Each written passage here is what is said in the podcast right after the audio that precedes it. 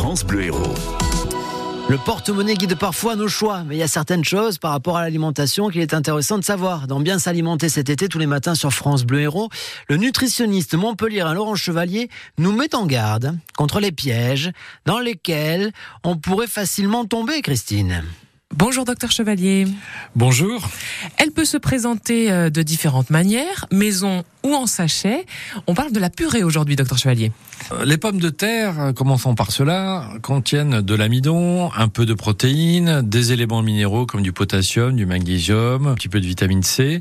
Et puis la pomme de terre en soi, c'est pas si calorique que ça. C'est à peu près 100 kilocalories pour 100 grammes, ce qui est tout à fait raisonnable. Par contre, il faut faire attention aux frites qui sont baignées dans l'huile et du coup la charge calorique est bien sûr beaucoup plus importante. Et puis le fait de griller aussi les aliments n'est pas très bon. Ce qui est intéressant, c'est de voir que euh, la consommation de pommes de terre est quand même bien ancrée euh, en France. On consomme à peu près 50 kilos euh, par an et par personne. Ça peut vous paraître beaucoup, mais figurez-vous que c'est presque deux fois moins que ce qui existait dans les années 60 où on mangeait beaucoup de patates. Alors ça c'était avant, et puis dans les années 70, petite révolution, donc, dans les années 70, apparaissent les purées industrielles instantanées.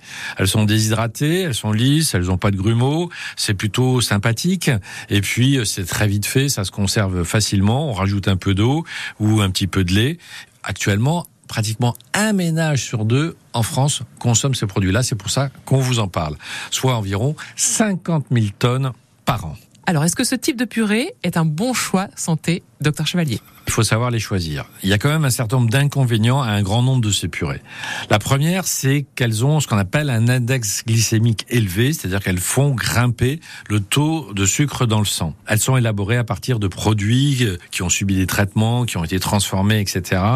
Tout ça, ça réduit la teneur en fibres, en micronutriments, en vitamines, éléments minéraux, etc. Et puis, malheureusement, dans un certain nombre de purées industrielles, on rajoute quand même pas mal de sel, et ça, c'est pas extraordinaire. L'origine de pommes de terre est rarement mentionnée et beaucoup de traitements aussi qui sont utilisés, dits anti-germinatifs, surtout dans les produits industriels. C'est un inhibiteur de croissance. L'usage de ces traitements anti-germinatifs est contrôlé en France, mais c'est pas toujours la même réglementation d'un pays à l'autre. Donc vous voyez, ça fait quand même beaucoup de produits qui peuvent être utilisés dans ces euh, purées euh, qui apparaissent bien anodines. Alors, vos conseils purés, docteur Chevalier D'une part, on peut très bien préparer soi-même. C'est assez rapide. On va choisir des pommes de terre euh, locales. Plus on va choisir des produits locaux, moins on va utiliser de produits pour les conserver. Et les pommes de terre, on peut très bien les garder à basse température dans des endroits à faible humidité. Ensuite, on va choisir euh, des purées, parce qu'il y en a qui sont correctes, même des purées industrielles, bio et d'origine française et celles qui n'ont pas d'additifs ou le moins possible d'additifs. Merci docteur.